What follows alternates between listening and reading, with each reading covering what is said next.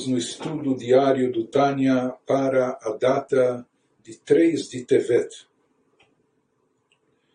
Estamos no meio do capítulo 6, quando nós estamos vendo, estamos explicando sobre a alma animal e sua atuação, os poderes da alma animal, os dez poderes, sete emoções, os três intelectuais, as vestimentas da alma animal, pensamento, fala e ação, quando revestidos em coisas que não fazem parte do campo da Kedushá, da santidade, que está anulada a Deus.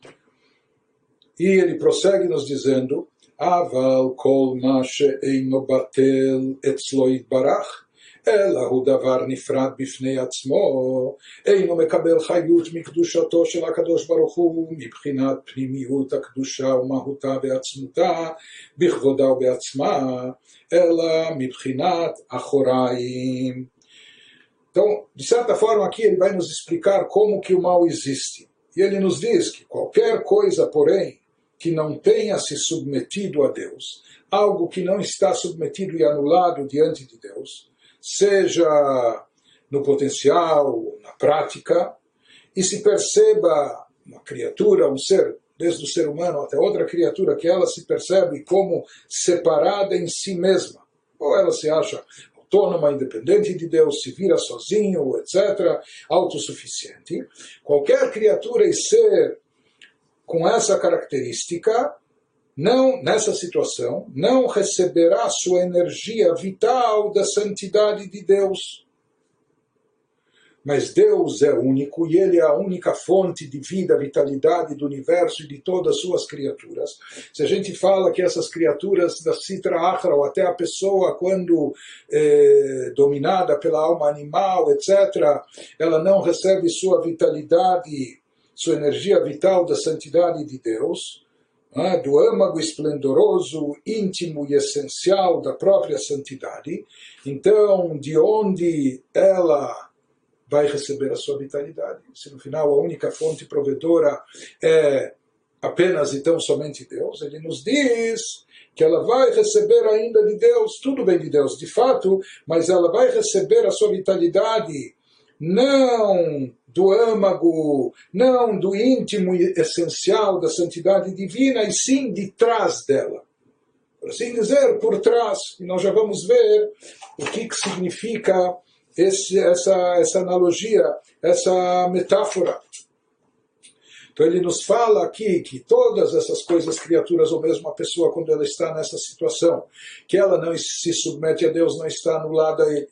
Pelo contrário, ela, ela sente, não sente Deus, sente a si mesma. Eu sou mais eu. A pessoa imagina como se ela fosse é, autossuficiente. Às vezes ela se torna também prepotente. Então, na realidade, mesmo nessa situação, ela também recebe a sua vitalidade de Deus. Porque nada pode existir sobreviver sem essa vitalidade divina.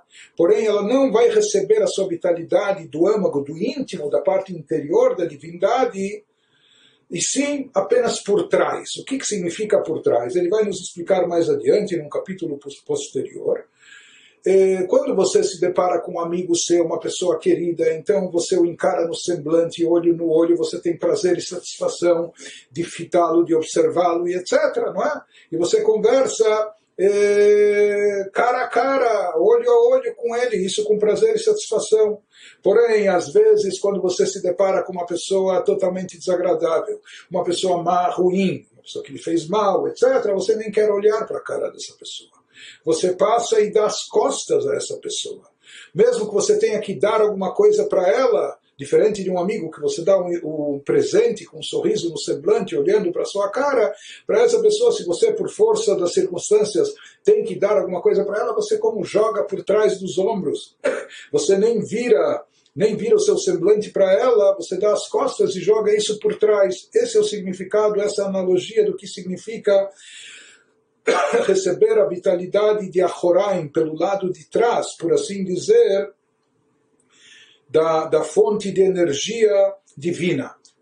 O semblante, interessante que em hebraico, panim, semblante, face, é da mesma raiz que a palavra pnimiut, que significa interior. Ou seja, dar as caras, mostrar o semblante, isso também é uma expressão de carinho e amor, algo que está no íntimo da pessoa, que está no interior, no fundo dela.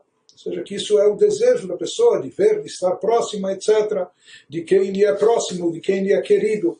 Isso é, na analogia, tudo que pertence ao campo da Kedushá, da santidade, que recebe a vitalidade do semblante divino, da parte interior, íntima da divindade, porque é isso que apraz a Deus, isso que ele deseja.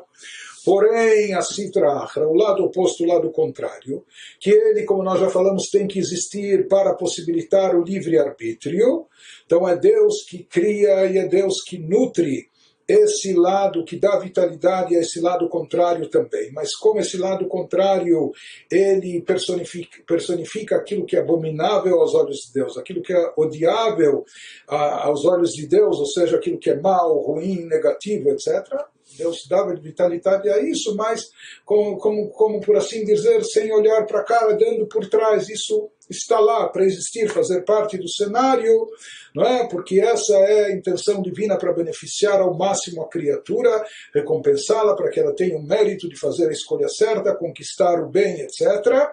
Mas se isso tem que, se o mal tem que existir, ele existe, mas ele vem de, ele recebe uma energia divina que vem assim por assim dizer apenas por trás uma vez que clipot, todo o campo da, das clipot, das chamadas cascas, representam o oposto da vontade divina. Nós falamos, Deus lhes dá vitalidade para que haja o bem, para que haja o mal, e como nós falamos, até de forma equilibrada, para possibilitar a escolha certa do ser humano, para, que ele possa exercer o livre-arbítrio e assim se tornar merecedor da recompensa maior divina, que isso é o que Deus quer proporcionar à pessoa. Mas enquanto isso, tudo que faz parte da Sitra do lado contrário, oposto a Deus, vai receber sua vitalidade apenas, por assim dizer, do lado oposto, exterior, superficial, eh, da energia de Deus. E por isso também essa energia, uma vez que ela vem, ela é muito diminuta, ela é pequena em termos de espiritualidade, e por isso ela também não se revela, não se manifesta em forma de espiritualidade e divindade.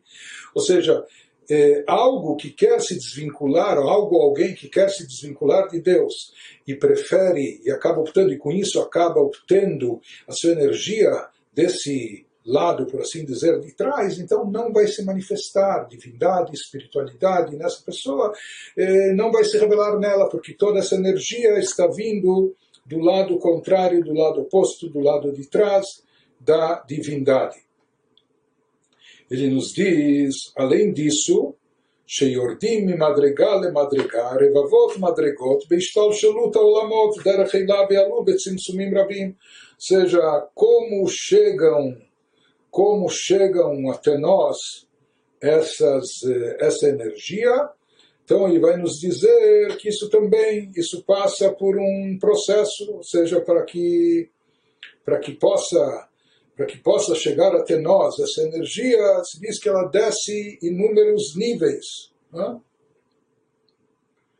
Essa luz divina ela vai se condensando, vai se diminuindo, vai se limitando e vai se obscurecendo, etc., até que ela possa chegar aqui nesse plano e dar vitalidade até, até as coisas do campo negativo. Ou seja, passa por todo esse processo e vai se diminuindo, etc. עד שנתמעט כל כך האור והחיות, מיעוט אחר מיעוט, עד שיכול להצטמצם ולהתלבש בבחינת גלות Tohoto davar anifrad. Então ele nos diz que a força vital das coisas impuras desce passo a passo. Essa descida vai ocorrendo de forma gradual, mas é uma descida que acaba sendo quase uma queda a nível espiritual, ou seja, que aquilo que era eh, originalmente eh, divindade explícita, revelada, vai se condensando, vai se diminuindo, vai se camuflando de tal forma que vai perdendo a característica espiritual. Não é? Então, é, ela vai descendo passo a passo dezenas de milhares de vezes essa luz e energia divina que vai vitalizar a Sitrahra, o outro lado, através da espiral de mundos, conforme explicado na Kabbalah. E é diminuída muitas vezes por causa e efeito, até sua luz e energia terem sido diluídas tão repetidamente que ela pode ser diminuída, vestida e exilada em um ser autônomo. Então, essa luz vai estar tão condensada, tão limitada, tão restrita, etc., até que ela possa, no final, ser vestida, se aplicar e em um ser que se considera autônomo, que ele ignora Deus. Ateu, ele ignora Deus ou nega Deus, contesta a divindade, vai contra a vontade divina, etc. Mas paradoxalmente, ele continua recebendo sua vitalidade e aquilo que lhe dá vida e existência da energia divina, só que isso está diminuído e exilado. Ou seja, essa energia está presente dentro desse ser e criatura, mas ela está lá como presa, como exilada. Né? E ela está lá presente para energizar e sustentar a existência desse ser do nada para algo, porque nada pode existir sem a vitalidade, sem a energia divina, de modo que ele não volte a ser nulidade e vazio, que era o seu estado primordial. Então Deus faz o favor e dentro dessas regras do jogo ele continua, continua dando vitalidade a esses seres, criaturas ou até o ser humano ou Yehudi que por livre arbítrio Deus nos livre faz a escolha negativa, faz a escolha do mal e se vincula, ignora a fonte divina e se, se vincula Sitra Achra, ao lado oposto. Então ele nos diz, essa vitalidade se encontra mesmo assim presente, mas ela está como enclausurada, presa, não tem o poder de ação, de se revelar. É o que acontece com a, com a vitalidade divina quando ela não se revela, não se manifesta mas ela continua presente dentro do ser e da criatura. E aqui ele nos diz e nos dá uma definição do nosso mundo, no nosso mundo oceano, nosso mundo físico, terrestre, material e materialista. O que, que está mais presente? Que forças predominam? Então ele nos diz, sem dúvida alguma, aqui nesse mundo se dá vazão muito à alma animal e esse cenário propicia um mundo, é um mundo físico, materialista, prazeroso, busca apenas de, de, de, prazer, satisfação pessoal, etc. Então, esse mundo é um cenário muito adequado para a alma animal. Então, a alma divina aqui está jogando no campo do inimigo. Quando ela estava nas alturas celestiais e espirituais, então lá era o seu habitat perfeito. Mas a alma divina que está junto da alma animal no corpo do Yehudi aqui nesse mundo terrestre, ela aparentemente está em desvantagem. Por quê? Porque esse mundo que nos cerca é um mundo que propicia muito favorável para as coisas físicas, ambições físicas, materiais, etc., diferente das espirituais. Por isso também ele nos dá é, talvez uma triste, mas real definição do nosso mundo, do nosso plano terrestre aqui, de acordo com os livros místicos, de acordo com a Kabbalah.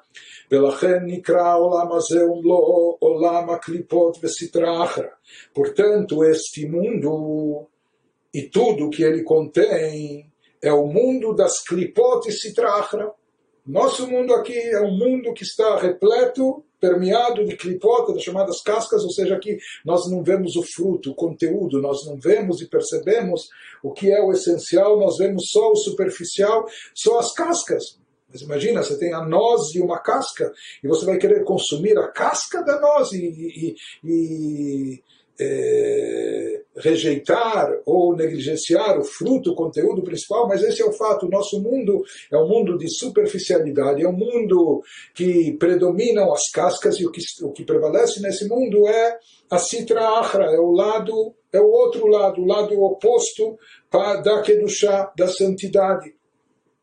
Então ele nos diz seja, como nós falamos que tudo aquilo que não está, anulado a Deus, então já está fora do campo da Kedushá, da santidade. Tudo aquilo que parece uma entidade per si, que tem autonomia independente de Deus, não está anulado a ele, isso é clipar e se traja. O nosso mundo, quando a gente olha para cada coisa no mundo, a gente não vê nisso divindade.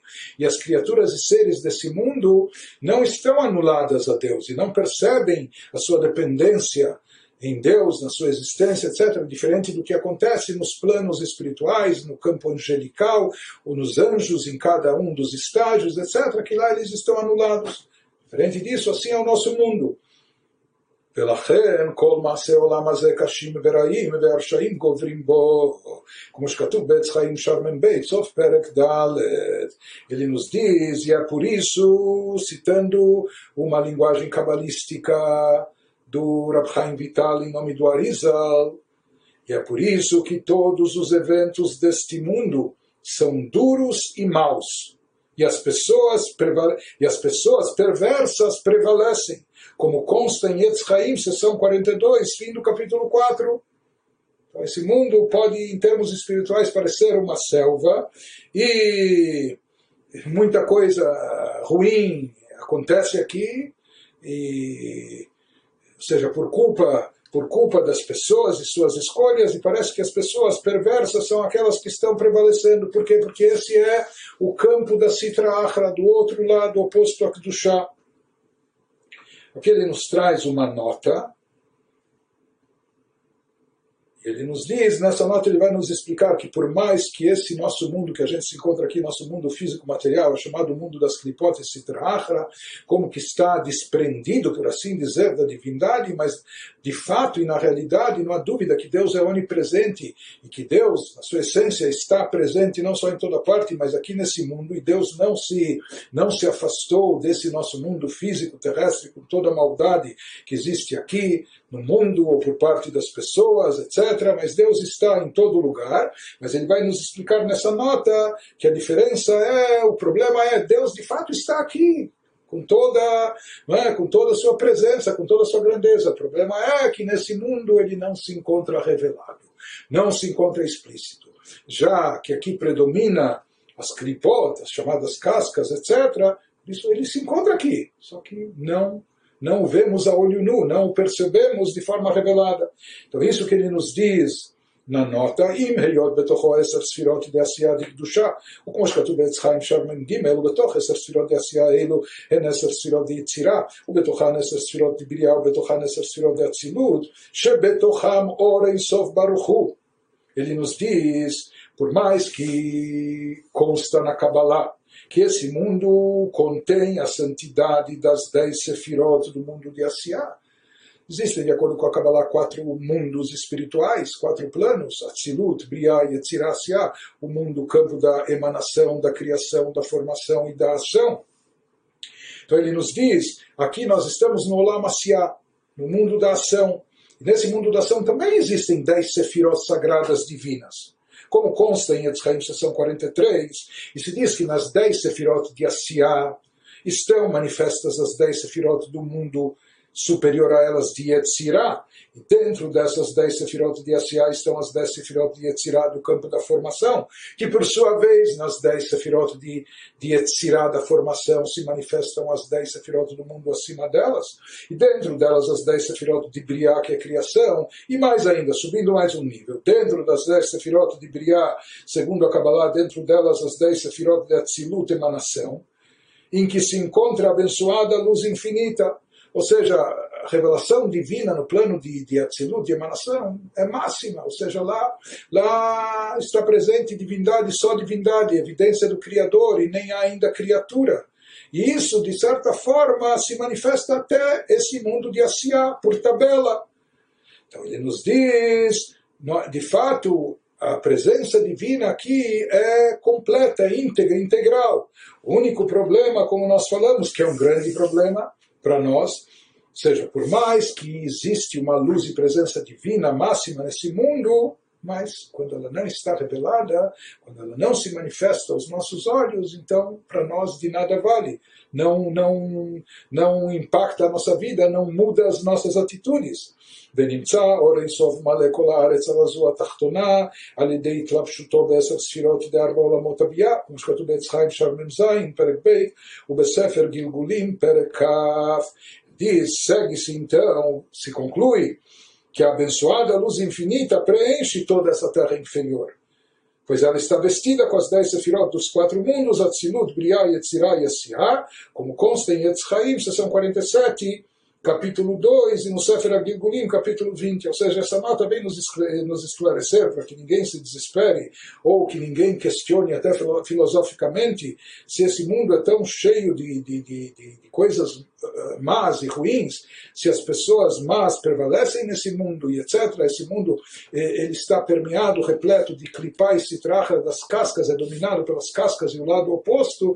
Então parece que Deus foi banido desse mundo. Ele diz: não, não foi banido. Sua presença aqui é muito forte. Mas como nós falamos, o problema nosso é que nós não o vemos de forma explícita. E agora ele passa a nos explicar o conceito das clipot, das chamadas cascas, que isso é uma metáfora utilizada na Kabbalah, e ele vai nos explicar e nos dizer como existem dois tipos, duas categorias de klipot. E é importante salientar que até agora ele nos explicou que o pensamento, fala e ação, que não são do campo, não estão investidos no campo da Kedushá da santidade, e, portanto, não são mais vestimentas da alma divina, e automaticamente vão fazer parte, vão pertencer a Sitra ao lado contrário, ao lado oposto, vão ser vestimentas, portanto, da alma animal. Agora, se nós nos lembrarmos bem aquilo que nós estudamos no capítulo 4, quando lá nós concluímos que o poder e alcance das vestimentas supera o dos próprios poderes da alma. Ou seja, quando, no caso da alma divina, quando a pessoa está imbuída, pensamento, fala e ação nos assuntos de Torá, então ela supera em espiritualidade e elevação o que a sua alma, até com seus poderes, pode alcançar com sua mente eh, divina, da alma divina, ou as emoções de amor e temor a Deus, etc. O mesmo, paralelamente, ocorre em relação à alma, à alma animal, só que no sentido contrário, porque nós vamos ver que, por essência, mais tarde nós vamos ver que a alma animal do Yehudi, como ela faz parte de Klipat Noga, dessa Klipá intermediária, ela por si só, no início, está ainda num estado de neutralidade. Ela tem um poder de desejo, vontade, com muito ímpeto, com muito desejo, com muita paixão. Não necessariamente ela é má, o problema é que chegando nesse mundo físico terrestre materialista, na maioria das vezes ela acaba se envolvendo com as coisas negativas e ruins. Mas ela por si só ainda é como, como algo neutro. É? Um animal que precisa ser domesticado. E se você domesticá-lo, você vai até poder utilizá-lo para coisas boas e positivas também. E não vai ser uma fera selvagem, devoradora, predadora.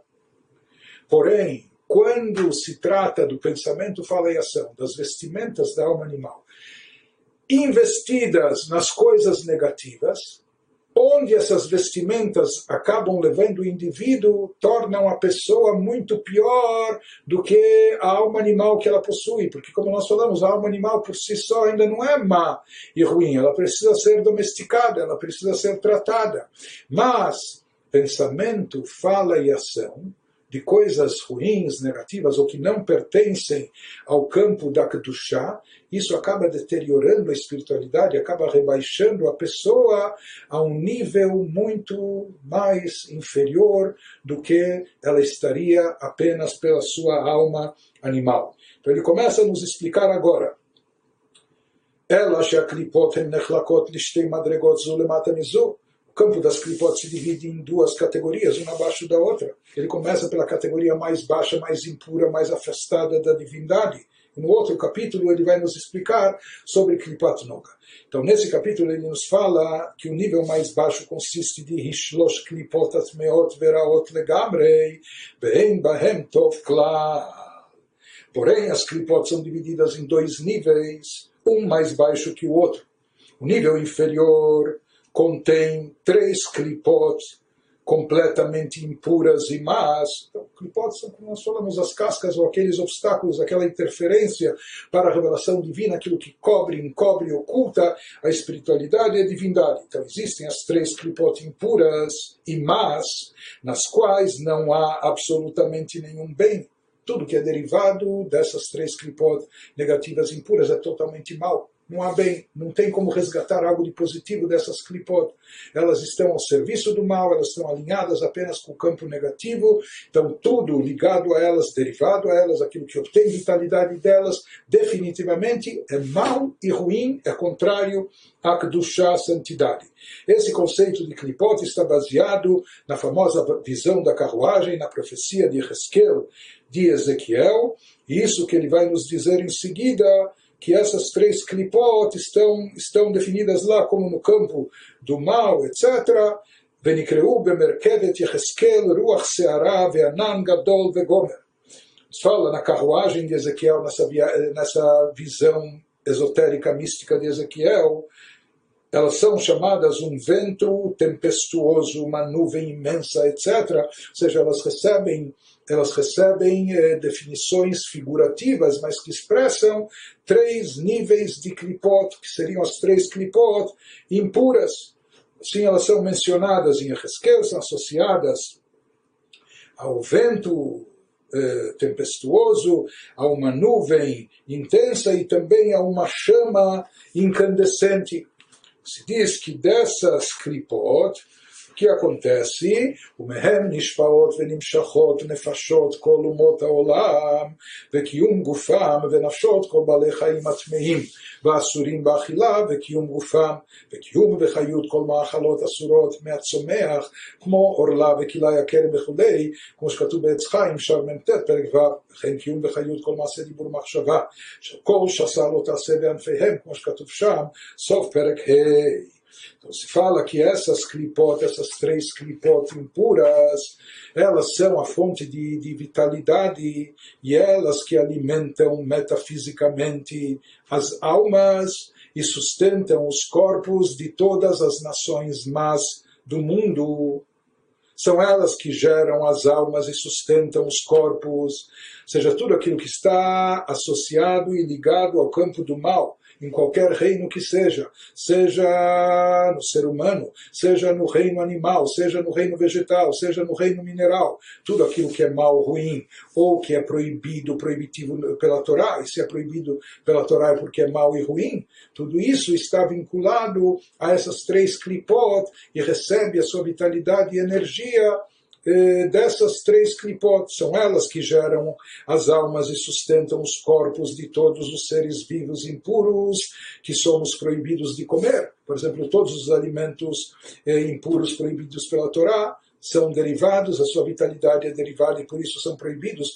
A sua vitalidade é derivada dessas três clipot. Elas também são o sustento e a força vital de todos os alimentos proibidos do reino vegetal tais como orlá. Orlá é um fruto interdito, é uma fruta que foi plantada e ainda esteve apenas três anos seja, só começa a ser permitido para o consumo, de acordo com a Torá, a fruta para o Yehudi depois eh, do quarto ano da sua plantação, ou Kilaya Kerem, ou produtos de vinha semeada com mistura de sementes de cereais e hortaliças, que a Torá proíbe essa prática, esse tipo de plantação, mas quando isso é feito, isso dá origem a esse produto mesclado, que é chamado de Kilayim, Kileia Kerem, então tudo isso pertence ao reino vegetal, mas como é proibido pela Torá, a sua vitalidade, isso significa que a sua vitalidade é derivada das três clipot impuras, conforme consta na Kabbalah, em Etz Chaim, seção 49, capítulo 6.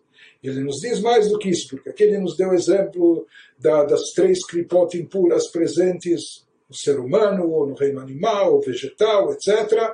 Mas ele nos fala que, de forma geral, essas três clipot, elas também são a fonte de energia e vitalidade, e também são o sustento e a força vital de toda ação, palavra falada e pensamentos proibidos pelos 365 mandamentos negativos e seus derivados, conforme explicado em Etzraim, fim do capítulo 5. Ou seja, tudo que está ligado às 365 proibições da Torá que ele nos explica, de acordo com a Kabbalah, que tudo que foi proibido pela Torá é porque está essencialmente ligado, vinculado, derivado das três klipot impuras, que não têm como ser resgatadas, convertidas, elevadas, etc. E por isso são proibidas para o nosso consumo, por assim dizer. Isso inclui todo tipo de ação proibida pela Torá. Ou palavra falada, né? seja falar maledicência, falar mentira, falar mal do outro, etc.